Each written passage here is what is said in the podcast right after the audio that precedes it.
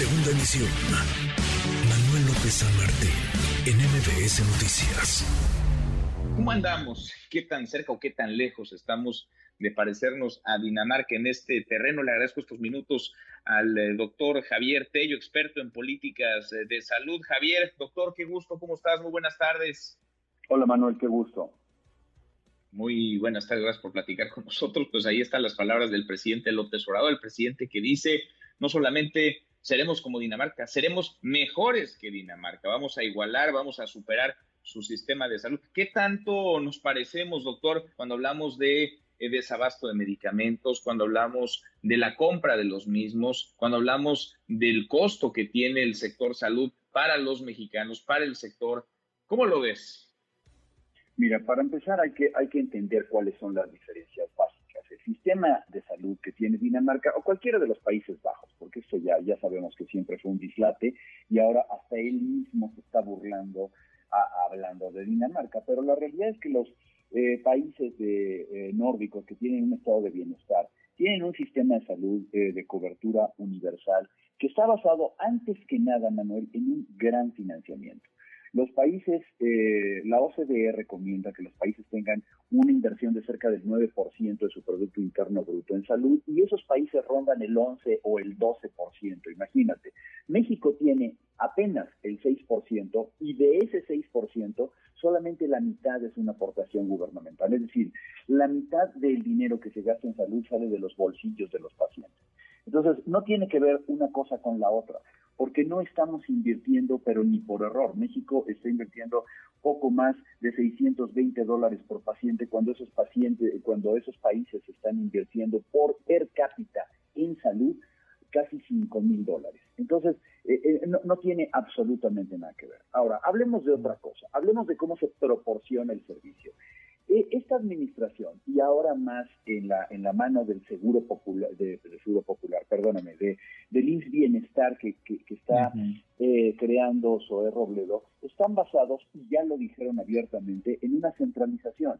No se está creando un nuevo sistema de salud, Manuel. Se están agrupando y están tomando de manera forzosa y de manera forzada los servicios de salud de cada uno de los estados los están pintando de blanco y verde, están haciéndose de la nómina de los gastos, de los inmuebles, del equipo médico, y eso es lo que ellos llaman un nuevo sistema de salud. Están dándonos exactamente lo mismo que había. Lo que no nos dicen es dónde quedaron 100 mil millones de pesos que tenía el Seguro Popular en el Fondo de Gastos Catastróficos y que, como lo mostraron ya eh, este, estudios recientes, pues se ha venido diluyendo hasta que prácticamente ya no queda nada para soportar esos gastos. ¿sí? Tenemos a, los pacientes que perdieron el seguro popular y que no tienen en este momento cómo eh, tomar una cobertura. Ahora, lo de los medicamentos, pues seguimos exactamente en la misma que hemos discutido tú y yo ya desde finales de 2019 y cuando desde que lancé el libro, eh, seguimos exactamente en el mismo problema. ¿Por qué? Porque es una cuestión ya de el, vamos a decir, de, la ideología de querer tener forzosamente una entrega en mano de los medicamentos a través de un intrincado sistema de, de, adquisición y de distribución de medicamentos.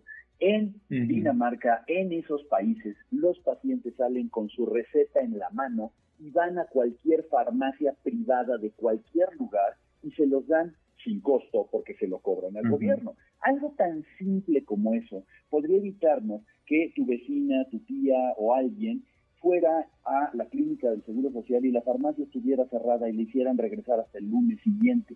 Eso hubiera impedido que mucha gente estuviera teniendo que acudir a los consultorios adyacentes a farmacias porque le sale más conveniente caminar a la esquina que ir a hacer eh, filas en una clínica, etcétera. Entonces, nos separa una distancia enorme, Manuel.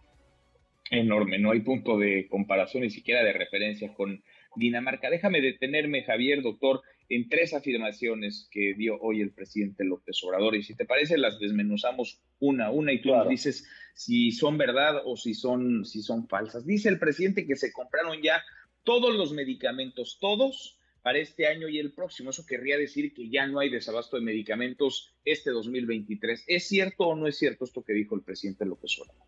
No, no es cierto. Lo que se hizo fue cerrar el mecanismo de compra consolidada de eh, el INSABI, punto. Eso significa que lo que se compró, se compró, y perdón por el eh, el barbarismo y lo que no se compró, no se compró. Es decir, sí compraron lo que lograron negociar, pero hay una serie de faltantes que se calculan en cerca del 25% la última vez que me asomé. La gente de la organización Cero Desabasto, la gente de INEFAM tiene los datos específicos, eh, pero es alrededor del 25% de los insumos que hacen falta. Otra, a esas mm. cifras le hacen falta transparencia porque te hablan ellos de, millones de piezas y millones de, cosas así, pero no te dicen exactamente qué es lo que hace falta. No te dicen qué medicamentos se pidieron, cuánto se surgió y cuándo van a estar disponibles. Entonces, no, no, no es así. Si fuera así, no estarían haciendo varias instituciones como el Seguro Social o la Secretaría de la Defensa compras directas y compras sin licitar de quienes necesitan un medicamento y no, y no lo encuentran. Aseguró el presidente también que puede probar, que está comprobado que se ahorraron en su gobierno 48 mil millones eh, de pesos. ¿Se los ahorraron porque compraron medicamentos más baratos o se los ahorraron porque no compraron lo suficiente, doctor? Mira, déjame decirte algo. Yo llevo más de 12 años peleando por los ahorros en el sector salud. El sector salud no debería tener ahorros. Te voy a decir por qué. Porque para él, y esto es cierto, esto no lo inventé yo, esto te lo puede confirmar Carlos Ursúa, ahorros es devolverle dinero al erario. Y tú no quieres que 48 mil millones de pesos se regresen a la cartera del gobierno. Tú quieres que se utilicen de otra manera. Yo no quiero escuchar que ahorraron 48 mil millones de pesos. Yo quiero escuchar que se, es 48 mil millones de pesos fueron invertidos de mejor manera y en vez de comprar 10 cajas de medicamentos compraron 14, por ejemplo, ¿sí? Entonces no tiene sentido presumir ahorro cuando tienes gente que le falta una cadera o que le falta eh, este acceso a una cirugía o que no hay suturas o que van y la farmacia no tiene el medicamento que quiere, o que les están peleando por adquirir los medicamentos más modernos que son carísimos para eh, la atención de cáncer o para la atención de algún problema inmunológico. El presidente afirmó que antes las distribuidoras de medicinas recibían contratos ventajosos. Eh, ¿Puede ser posible que antes había contratos ventajosos? Puede ser que ese era un mal, pero no se pudo, no se ha logrado eh, solucionar. Sirve como, como argumento, eso sí, para una narrativa que le hemos escuchado desde hace años al gobierno del presidente López Obrador. Mira, eh, la realidad es que la distribución de medicamentos estaba dado por empresas que eran especializadas en la distribución de medicamentos. Es decir, tú le estabas eh, pagando a una serie de, distribuidores que, por cierto, lo que hacían es que eh, le daban el servicio completo de representación y logística a los laboratorios, quienes no tienen que hacerlo, todo eso lo tengo documentado en el libro, ¿sí? Y lo que ocurría es que tenías cerca de siete u ocho de ellas, un puñado de clase mundial que entendían perfectamente el proceso. Es normal que quien da un buen servicio y quien llega a todos los rincones del país, pues se quede con la mayor parte de los contratos. Sin embargo, esto ni por error es un monopolio. Estamos hablando de seis empresas, eso no es un monopolio. Sí, estamos hablando del 65% del mercado. que yo quiero que me diga algún PhD del ITAM, eso en dónde es un monopolio. Y lo mejor del caso es que esto tú recordarás que se les vetó de un plumazo. Es literal, el señor presidente escribió un memorándum prohibiéndolos, acusándolos de ser inmorales.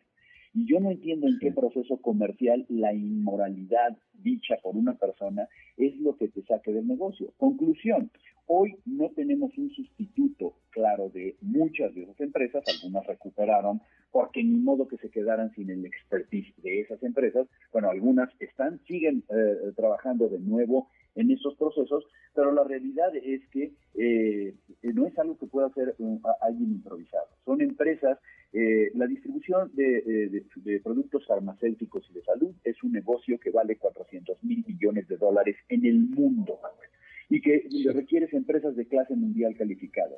Si quieres quitarlas y dedicarte a hacerlo con cualquier este changarrero, pues evidentemente vas a tener problemas.